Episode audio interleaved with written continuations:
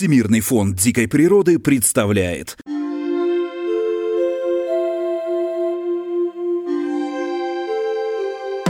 Всем привет! Вы слушаете подкаст Всемирного фонда дикой природы «Как я встретил белого медведя».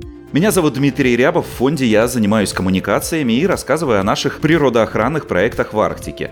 Ну а в нашем подкасте мы делимся интересными историями о белых медведях, о том, где они живут, и знакомимся с людьми, которые с ними по своей воле или вынужденно встречаются.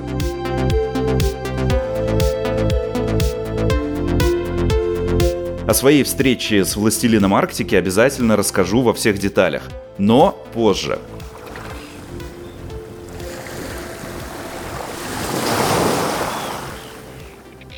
Кто сильнее, морж или белый медведь? И почему?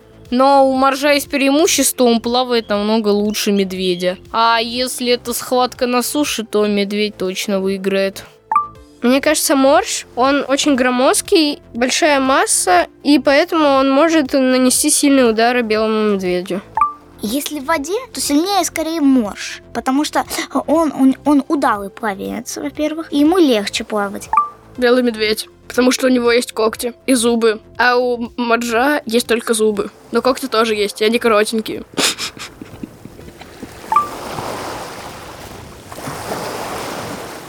А сегодня без лишних предисловий спешу представить вам очередного гостя. Я с ним знаком уже не первый год и не перестаю восхищаться талантом и энергией этого человека.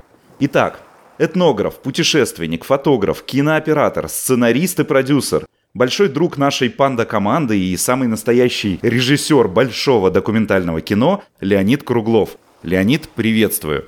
Приветствую всех. Дмитрий, приветствую. Рад э, нашей встрече. Я тоже рад нашей очередной встрече. Э, первый вопрос, с которого мы традиционно начинаем наш подкаст.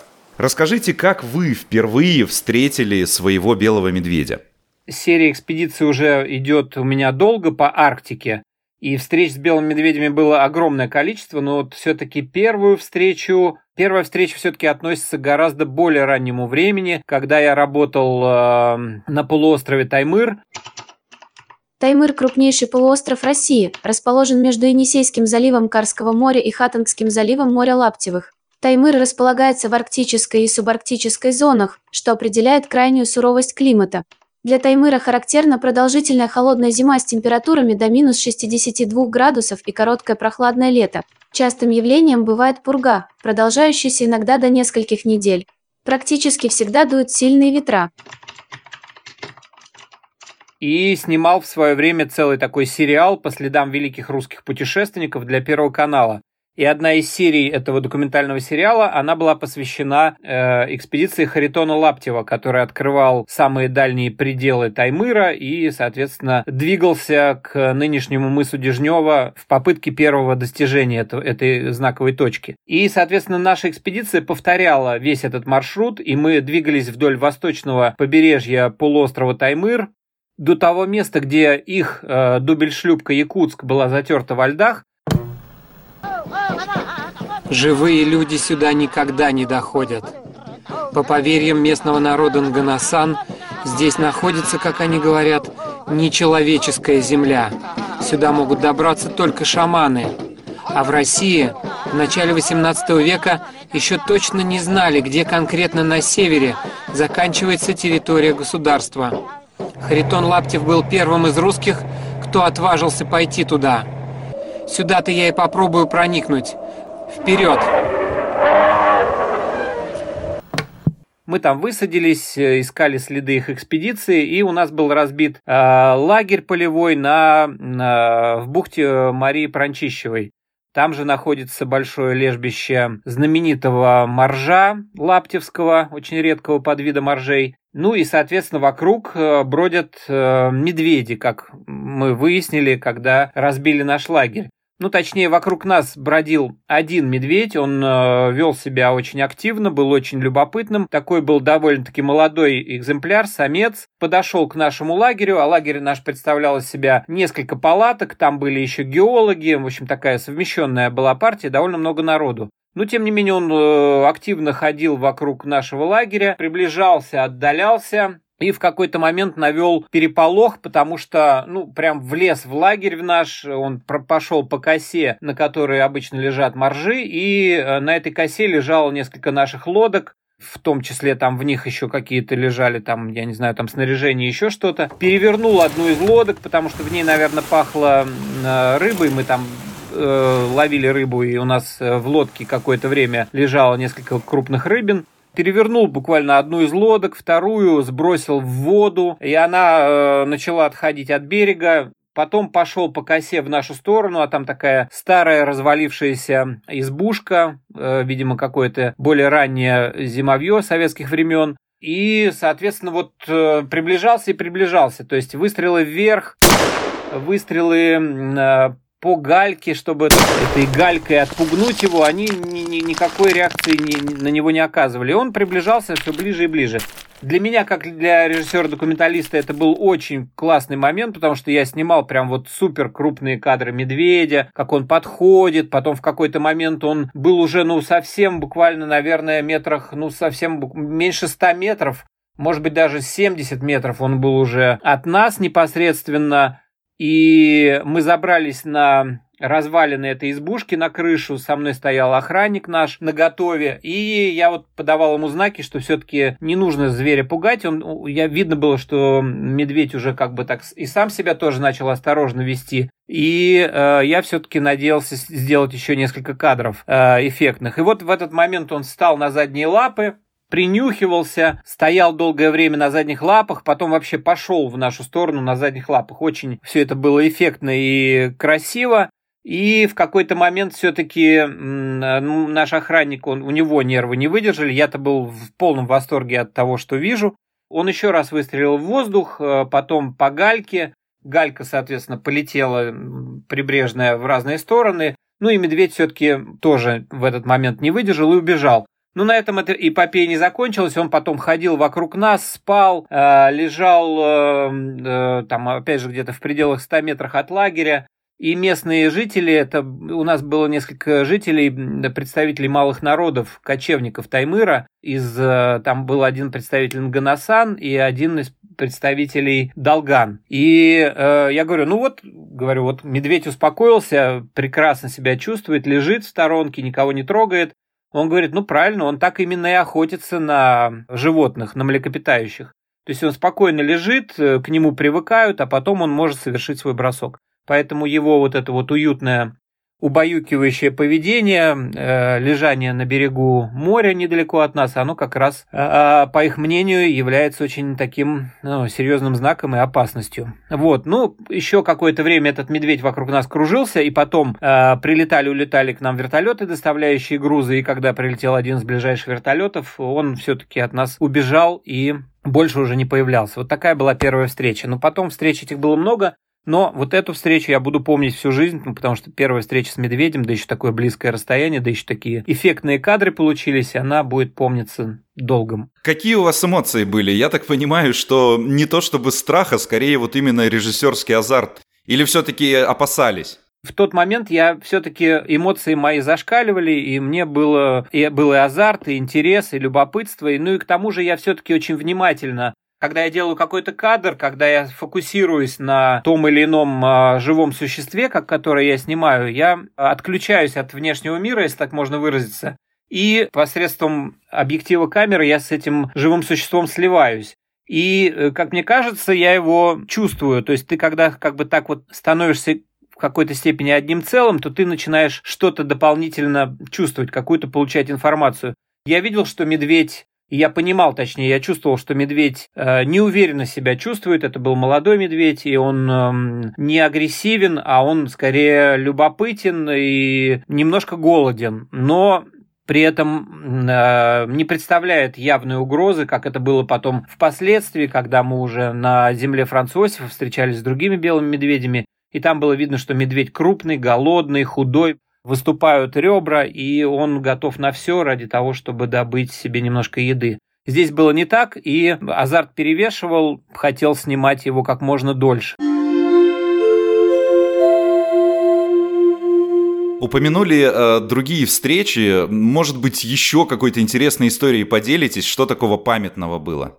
Было несколько встреч очень красивых. Э, я опять же здесь говорю как э, режиссер-документалист и как фотограф. Была очень красивая встреча на знаковом месте на земле Франца Иосифа на мысе Тигитков. Э, мыс Тигитков – это такое очень красивое место, его называют ворота в, на землю Франца Иосифа. Это такая такие две скалы очень эффектные, похожие на стоящих, на стоящих кверх головой, на, на передних конечностях, э, на двух морских львов. Такие две красивые скалы. И вот э, сами по себе эти скалы красивые.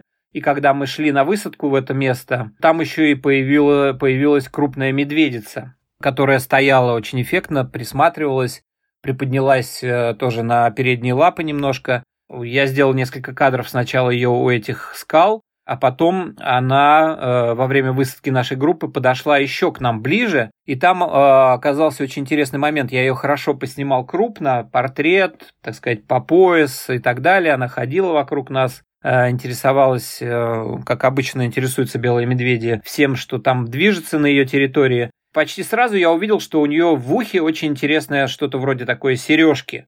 Какая-то такая круглая, кругленькая метка. Позже мы довольно быстро выяснили, что это метка, которую ставят э, европейские биологи, зоологи, и, по всей видимости, эта метка была поставлена медведю на Шпицбергене. И, соответственно, получается, вот он проделал очень длинный путь до земли Франца Иосифа по льдам. Э, ну, вот пока мы с ним не встретились, э, это был уже где-то июнь месяц.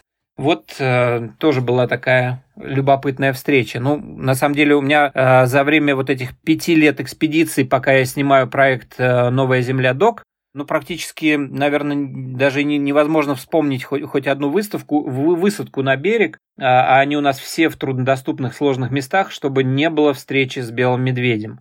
Медведи на самом деле в этом плане, э, вот это, это меня даже радует, потому что э, лично я могу подтвердить, что медведей много, и, в общем, они себя чувствуют, несмотря на глобальное потепление, довольно-таки, с моей точки зрения, неплохо, и активны, и любопытны. Так что да, и еще интересный момент. Э, мы для себя поняли, что квадрокоптер, современные квадрокоптеры, это очень хорошая вещь для взаимодействия с медведем мы ведем съемки, и, соответственно, каждая высадка, каждый медведь вызывает, естественно, взаимное внимание. Внимание мы тоже его начинаем всегда снимать и стараемся сделать кадры э, его естественного поведения. Но в том случае, если медведь все-таки начинает уже слишком близко подходить к нашей высадке, к нашей лодке, к нашему там э, э, лагерю временному, как я убедился, достаточно подлететь к нему достаточно близко квадрокоптером, пожужжать перед ним, и он все-таки будет в большинстве случаев, в 95% случаев, он будет все-таки уходить. То есть квадрокоптер, жужжащий перед ним, он все-таки его отпугивает. Поэтому не требуются выстрелы, не, не требуется лишний шум, квадрокоптер, как мне кажется, это такое более универсальное средство современное для взаимодействия с белым медведем в Арктике, если уже, если эта встреча состоялась.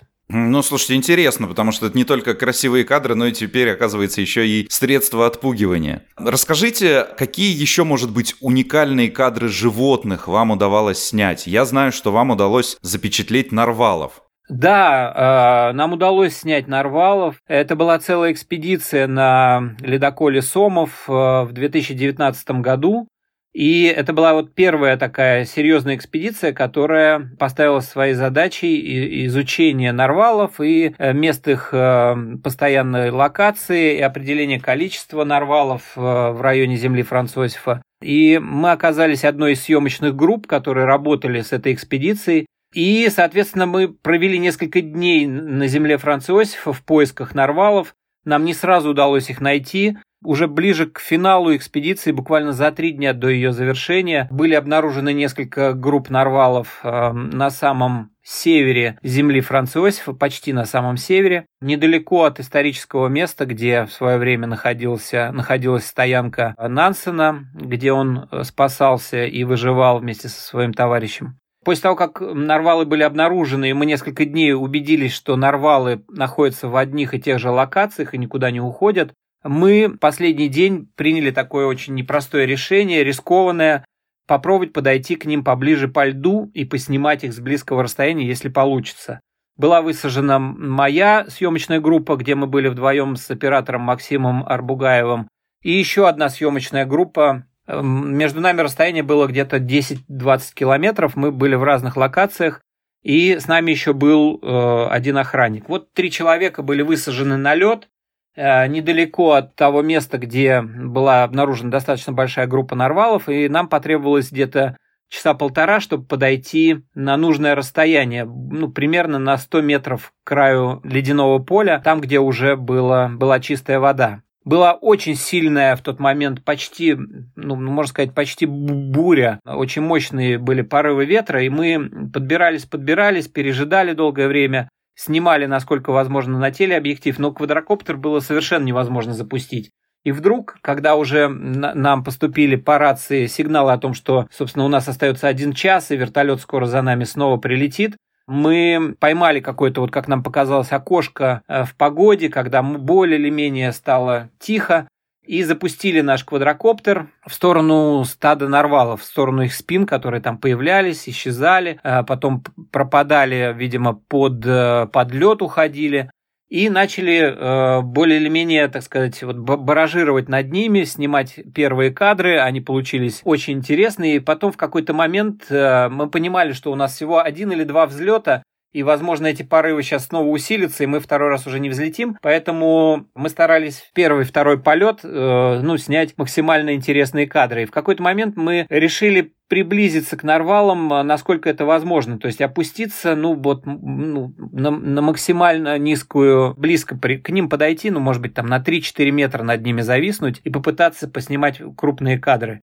И каково же было удивление, нарвалы совершенно не испугались нашего квадрокоптера, они наоборот, мы увидели, что они проявляют взаимный к нам интерес. Мы сфокусировались на одной самке нарвала, которая э, легла на бок, и вместо того, чтобы защищать своего детеныша, они обычно защищают плавниками и держат детеныша под собой, под, э, под животом, как бы, прикрывая собой. А здесь она его, было видно четко на кадрах, она этого детеныша подтолкнула вверх, и они оба плыли на боку, половина, соответственно, бо- э, часть бока, голова и глаза были у них наружу, на, на, на воздух. И они с большим интересом, это было четко и видно и понятно, они с большим интересом наблюдали за нашим мигающим квадрокоптером, висящим прямо над ними. Таким образом, получился какой-то вот прямо прямой контакт между нами и между вот этим вот представителями первобытной арктической природы. Это было что-то совершенно невероятное, потому что, ну, было полнейшее ощущение, что я смотрю в глаза э, самки нарвала, ее детенышу, и вижу любопытство с их стороны, любопытство, интерес, и отсутствие страха и боязни. Это было что-то невероятное. Этот кадр я обязательно буду использовать, конечно, в эпизоде фильма «Новая земля Дока». Обязательно будем рассказывать об этой экспедиции, об этой встрече. Ну и для меня это был каким-то таким ну, пронзительным моментом, я его помнить буду всю жизнь. И для меня вот сложилось тот момент понимания, что э, мне было как бы так даровано, что ли, вот провести эту съемку, совершить этот контакт в каком-то вот последнем форпосте дикой природы на нашей планете, форпост, который еще, дикая природа которого еще не боится человека, которая находится еще в своем вот э, таком равновесном первобытном состоянии, и очень важно это, эти места сохранить и постараться, чтобы э, наше там присутствие человека и цивилиз... цивилизации, и техногенное наше воздействие было все-таки там минимальное. Я понимал, что на нас большая ответственность э, в, момент этих съемок и в донесении вот этого месседжа от этой самки Нарвала от ее детеныша. Ну, по крайней мере, вот этот контакт для меня был каким-то таким очень-очень очень знаковым и очень э, важным. Ну вот вы говорите и про нарвалов, и про белых медведей, что уже есть ощущение, что вы начали их понимать. Действительно, уже увереннее себя чувствуете рядом с ними после стольких лет путешествий, и э, действительно есть уже какая-то, может быть, и связь своего рода, да? Понятно, что это немножко мистика дает, но тем не менее. Какая-то, конечно, связь есть, но точно не с белым медведем, Нарвал как вот какое-то мифическое, символическое существо, которое действительно всегда вызывало у тех людей, которые его видели в живой природе, в дикой природе, он всегда вызывал какие-то особые чувства, потому что, ну, этот вот морской единорог – это очень важный символ, который, ну, невозможно ни с чем а, перепутать, и его степень воздействия на того, кто его видит, она всегда была очень сильной, и вот на меня тоже. Но белый медведь, он, конечно, не такой. К белому медведю с ним шутить совершенно не хочется, и никакого такого, так сказать, взаимодействия, спокойного взаимодействия с ним не происходит никогда. С ним максимально нужно вести себя осторожно, я это отдаю себе в этом отчет каждый раз. И понимаю, что за белым медведем глаз да глаз, потому что это, конечно, мощный хищник, который без раздумий реализует свою природную, свои природные данные, именно как хищника. И, кстати, моржи тоже оказались непростыми ребятами.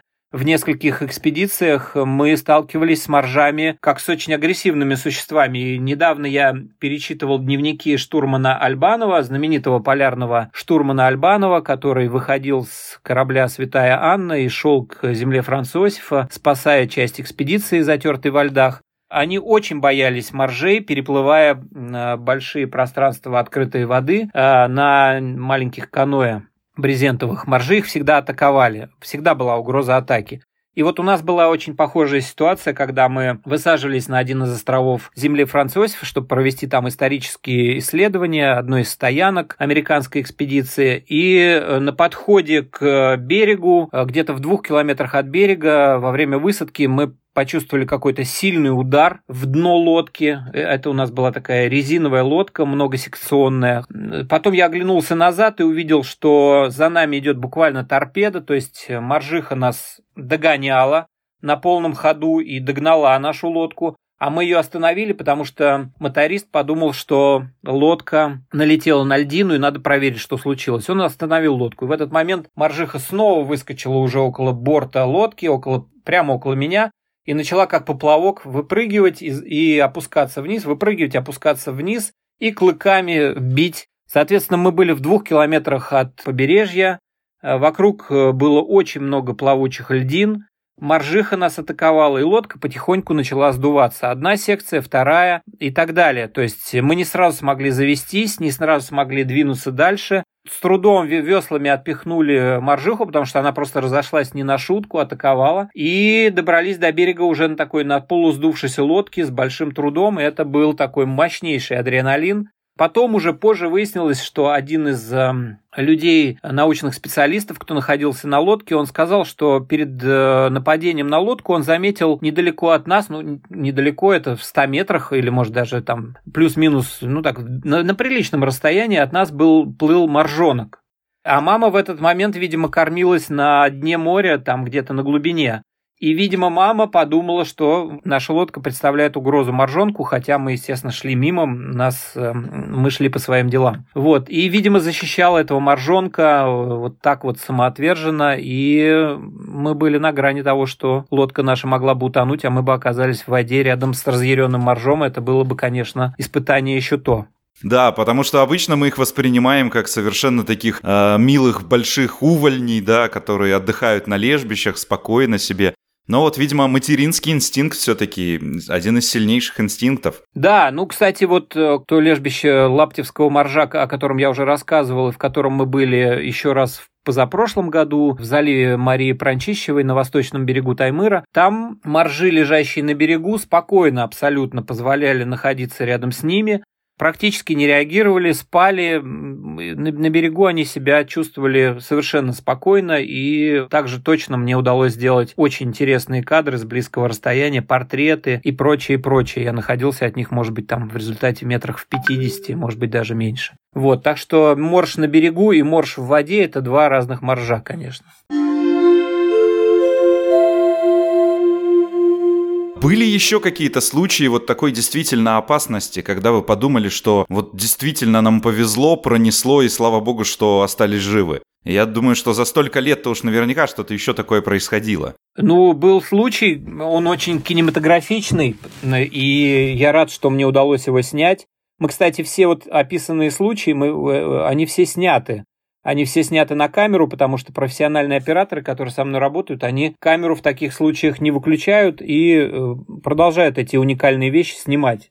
Вот, и у нас был случай, когда мы высадились в район так называемого лунного ледника на земле, э, на острове Земля Александры, э, и у нас там была задача исторического обследования места высадки команды штурмана Альбанова, и вот там, на этой косе, находился старый советский самолет, ну, такого типа кукурузника, я точно не скажу, там, на, какая марка этого самолета, ну, такой вот с двойным крылом самолет, разбитый, видимо, он там давно уже лежит.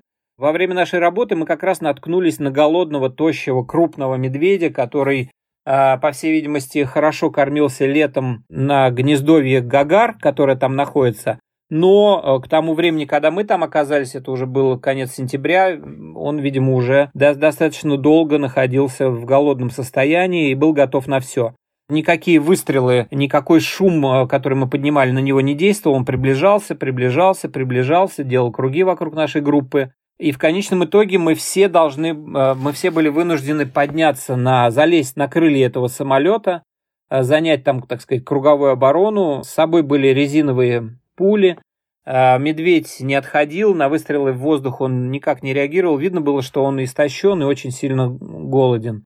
И он подошел ну, на критическое уже расстояние, то есть где-то там буквально 10 метров он уже сужал круги вокруг нашего самолета, на котором мы, на крыле которого мы прятались. И пришлось выстрелить ему в заднюю ногу резиновой пулей. Ну и вот после этого только он уже убежал. Так что вот э, была такая очень адреналиновая ситуация. Ну вот я вас слушаю, и действительно опасности все-таки поджидают. Это действительно не шуточная история, хоть и 21 век на дворе, экспедиции в Арктику. Расскажите, а какая еще специфика работы именно в высоких широтах? Чем это отличается от э, съемок документального кино на большой земле?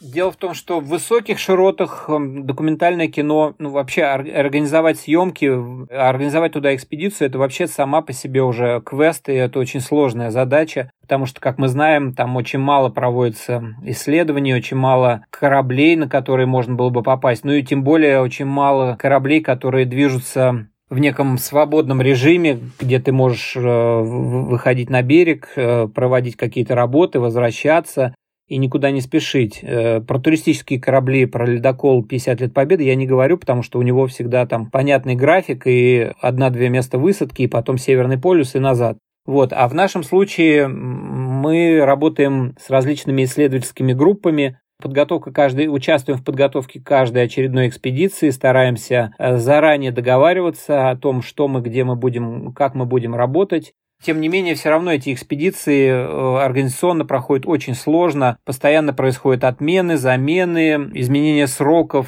и так далее, так далее и тому подобное. Ну а дальше начинается сама непосредственно работа в Арктике высокоширотной. Это высадки, это ожидание погоды, это высматривание э, диких животных вокруг э, для того, чтобы понимать, э, что нас ожидает на берегу во время высадки. А такая вот работа постоянно на стороже, постоянно, так сказать, в режиме повышенной готовности, где не расслабишься, не посидишь спокойно.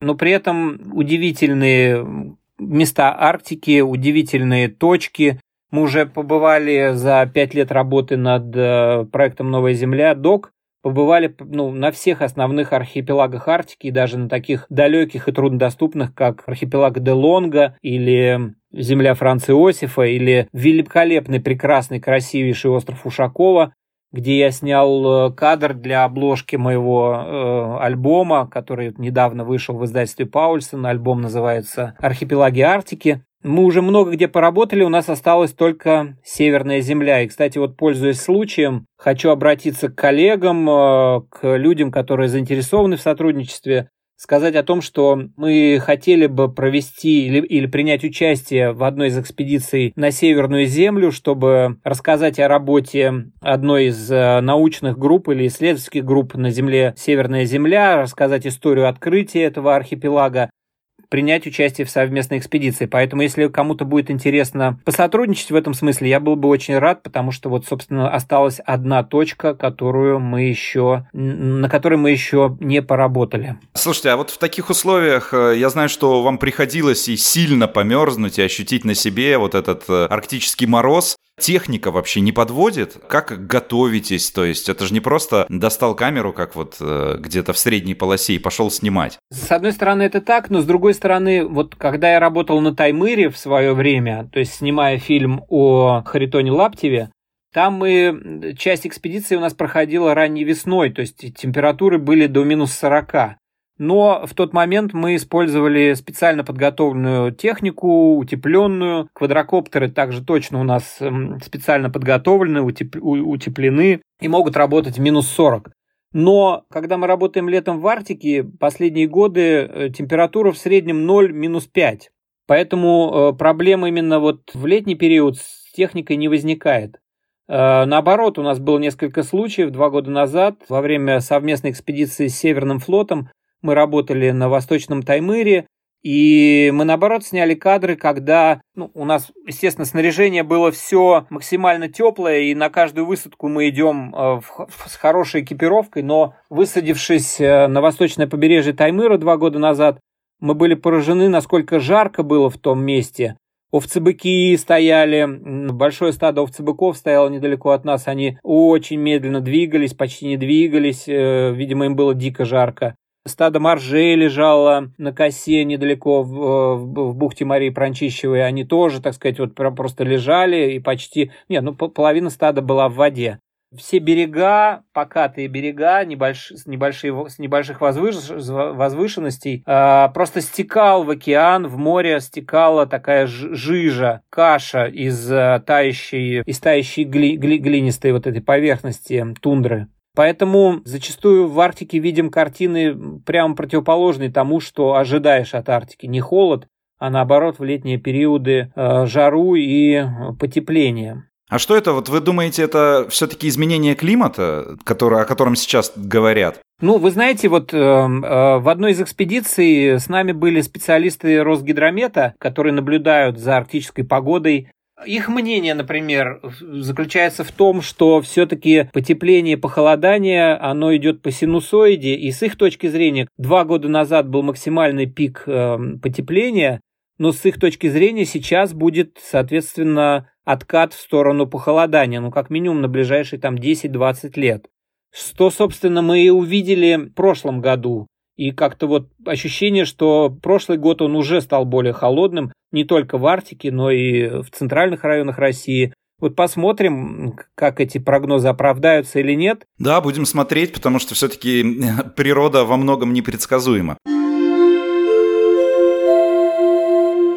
Вот упомянули работу с учеными, э, и постоянно я знаю, что рядом с вами специалисты совершенно разных направлений, ну и сам вы тоже, можно сказать, и ученый, и исследователь. Расскажите о каких-то интересных э, находках или открытиях, то есть о том, что происходило на ваших глазах. Ну, было несколько очень интересных находок э, наших экспедиций на земле Франца Иосифа, э, где были обследованы лагери различных экспедиций, которые шли в конце 19-го, начале 20 века на покорение Северного полюса. И это, конечно, удивительно, потому что лагерь, э, лагерь некоторых экспедиций, они выглядят, ну, почти так, как будто бы недавно оттуда ушли люди, и стоят и бочки, и лежат какие-то предметы, и это, конечно, вызывает огромное впечатление. В одной из бочек, например, находились э, зерна кофе, э, я взял горсть этих смерзшихся зерен кофе и унес с собой на корабль. И когда они отмерзли, я, например, попробовал их перемолоть в кофемолке корабельной. И оказалось, что у этих зерен сохранился запах, вкус, мы попили кофе, кофе, которому, так сказать, которое пролежало в вечной мерзлоте э, земли Франца Иосифа более ста лет. Это, конечно, удивительно. Но более удивительным была находка э, на восточном побережье Таймыра, где э, еще в советское время проводились исследования и поиски места загадочного крушение загадочной стоянки заброшенной, принадлежащей первопроходцам, э, видимо, э, русским первопроходцам, поморским первопроходцам, которые, скорее всего, шли, э, это была одна из первых экспедиционных групп, которая хотела пройти из устья Енисея в устье Лены, обогнув Таймыр и, ну, соответственно, получить какие-то привилегии в торговле с народами на Енисее но их затерло льдами, они были вынуждены высадиться на острова в районе восточного побережья Таймыра. В советское время там проводилось исследование, но тогда не было такой аппаратуры, как сейчас, и поэтому э, многие находки остались в земле. И мы в прошлом году совместно с э, Русским географическим обществом и с э, Северным флотом провели там до обследования обнару- были обнаружены монеты времен Ивана Грозного, Бориса Годунова. И когда держишь такие артефакты в руке, в том самом месте, где несколько сотен лет назад проходила первая экспедиция, представляешь себе эти деревянные суда, представляешь их экстремальную высадку на берег, то, как они сколотили, видимо, небольшую избушку, в которой хотели перезимовать, переждать этот э, зимний сезон, и, скорее всего, все там погибли, осталось на этом месте все их снаряжение, э, монеты, бусинки для обмена с э, местными народами, железные предметы, топоры и так далее. Но это, конечно, невозможно передать словами, когда ты вот так прикасаешься к э, истории освоения Арктики. На протяжении всей работы вы также сталкиваетесь и с коренными народами Арктики. Понятно, что все мы живем в России, но я так понимаю, что это все-таки совершенно другой мир и другая культура. Что необычного из этих встреч вы извлекли? А какие необычные традиции увидели? Что вас удивляло в общении с ними? Ну, во-первых, мне, как, опять же, как режиссеру-документалисту, невероятно круто и удивительно видеть, что для некоторых моих фильмов, вот, например, для предыдущего моего документального проекта «Великий Северный путь», где мы реконструировали экспедицию Дежнева, мне не нужно было дорогостоящих декораций для того, чтобы показать, как шли первопроходцы в 17 веке. Как они двигались иногда вместе и при поддержке, иногда воюя, а иногда, наоборот, при поддержке и вместе с местными малыми народами на оленях, э, на оленях упряжках, э, с чумами, вот это удивительно, потому что эти кадры до, до сих пор на нашем севере не нуждаются в постановочных э, моментах. Э, они, это, это, эти картинки живут, они есть. Ямал кочует, Таймыр кочует, Чукотка уже меньше кочует, но тоже немножко еще кочует. И это, конечно, дорогого стоит. Это просто сама по себе вот сохранность этих традиций, она удивительна. Еще удивительно, что в некоторых местах, например, на том же Ямале, вдруг э, видишь, как трубопровод, э, по которому идет там газ куда-то там в центральные районы полуострова, вдруг э, в виде гигантской арки, в виде буквы «П» поднимается над тундрой и дальше опускается, идет снова. Оказывается, эти буквы «П» создаются для того, чтобы свободно могли в этих местах кочевать дикие животные и домашние стада оленей. Происходит таким образом взаимодействие крупных корпораций и малых народов. И мне это очень, ну как бы у меня это вызывает только положительные эмоции. Ну а так вообще, конечно, для меня в плане сохранности традиций удивительный, самым удивительным, наверное, народом это было взаимодействие с народом Нганасаны, которые живут на самом севере Таймыра, там до сих пор сохранились очень интересные шаманские традиции, до сих пор э, используются очень интересные обрядовые, культовые вещи в домах и в, э, в семьях Нганасан. Я общался там с потомком анганасанской знаменитой семье, которая на местном языке Нгамтусо называется, Костеркины на русский лад. И снял очень интересный фильм, э, рассказывающий об этих традициях, к сожалению, исчезающих, но тем не менее еще немного сохраняющихся этих традициях шаманизма. Это, конечно, вот все дорогого стоит, это невероятно интересно. У нас э, сегодня в ходе беседы прозвучало максимально много раз слово «интересно». Расскажите о планах. Что интересного вы готовите для своего зрителя? Что нам ждать на больших экранах или в интернете? Я надеюсь, что в этом году мы завершим э, серию экспедиций по Арктике. Э, надеюсь, что мы побываем в этом году на Новой Земле э, в одной из экспедиций совместно с Северным флотом и э, найдем, там задача под водой поискать первопроходцев и, возможно, даже извлечь из-под воды или хотя бы провести съемку под водой вот этих легендарных кораблей первопроходцев.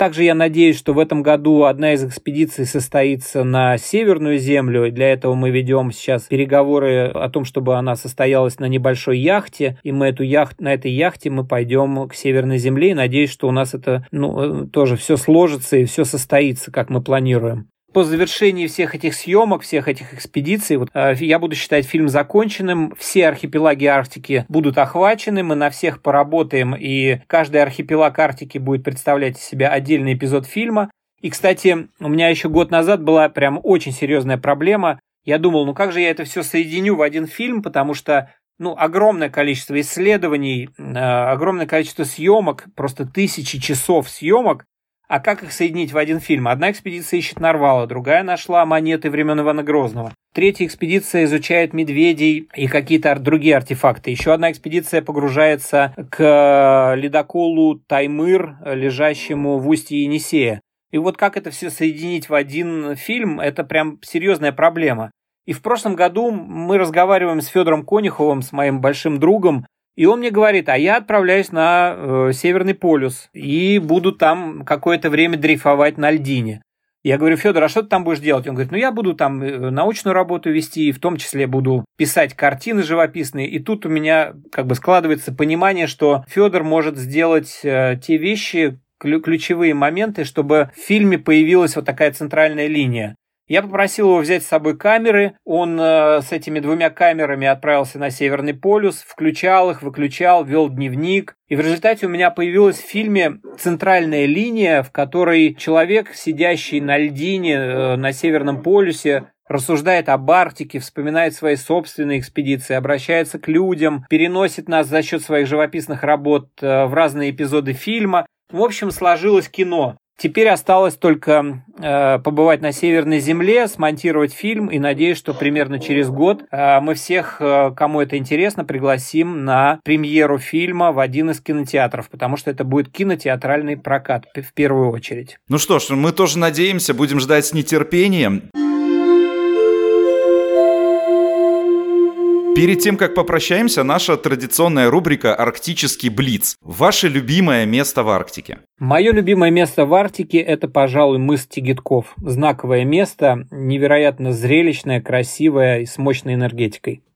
Какой фильм об Арктике, кроме ваших, естественно, стоит обязательно посмотреть? Об Арктике, ну, мне очень нравится художественный фильм э, под названием «Новая Земля». Willem Barens en Jacob van Heemskerk zijn vastbesloten de fortuinlijke weg naar Indië te openen. Ik ben Gerrit, Gerrit de Veer. Ik wil schrijver worden. Heeft u nog tijd gehad om erover na te denken? Als ik terugkom, ben ik rijk. Созданный э, европейской командой, где рассказывается об одном из первых э, путешествий, во время которого была открыта европейцами Новая Земля. Очень интересный художественный проект. Лучший способ согреться в минус 40. Ни в коем случае не употреблять алкоголь, потому что это ошибочно думать, что алкоголь согревает. Он может, наоборот, лишить последних проблесков сознания и можно потеряться совсем. А лучший способ согреться это, конечно, хорошее снаряжение и э, движение, то есть не, не застывать на месте, а понемножку двигаться к цели. Если бы белый медведь понимал наш язык, что бы вы спросили или сказали ему? Я бы присоединился к нему во время э, его плавания через э, воды Северного Ледовитого океана. Во время переходов, э, переплыв, мы несколько раз снимали, как медведи плавают э, в водах Северного Ледовитого океана, и было видно, какое они получают от этого удовольствие. И я бы спросил э, в этот момент бы именно медведя, что ты чувствуешь, и опиши, чего ты сейчас так кайфуешь кайфуешь, потому что медведи себя ведут иногда в воде, ну просто как красивые домашние животные, играющие, плескающиеся в этой воде. Без чего никогда не получится хорошее кино. Без интересной истории, без главного героя, без одержимых людей и без хорошего бэкграунда исторического. И последнее, что нужно сделать в первую очередь, чтобы сохранить природу Арктики? Очень аккуратно продвигаться э, в направлении вот этого последнего форпоста дикой природы, то есть э, максимально аккуратно там действовать сто раз проверять и потом уже предпринимать какие-то э, действия, которые могут сказать, оказать техногенное воздействие на э, эти места. Ну что ж, Леонид, спасибо вам и за такое отношение, и за увлекательную беседу, и, конечно, удачи вам во всех творческих начинаниях. Будем ждать от вас новых проектов. Спасибо, спасибо. Надеюсь, скоро увидимся на премьере фильма «Новая земля доп». Это был влюбленный в Арктику, как и любой белый медведь, Леонид Круглов. Меня же зовут Дмитрий Рябов, и вы слушали подкаст «Как я встретил белого медведя». Подписывайтесь на нас э, в социальных сетях, делитесь с друзьями новостями о работе фонда, слушайте нас на всех подкаст-платформах. И помните, что даже ваш лайк помогает белым медведям.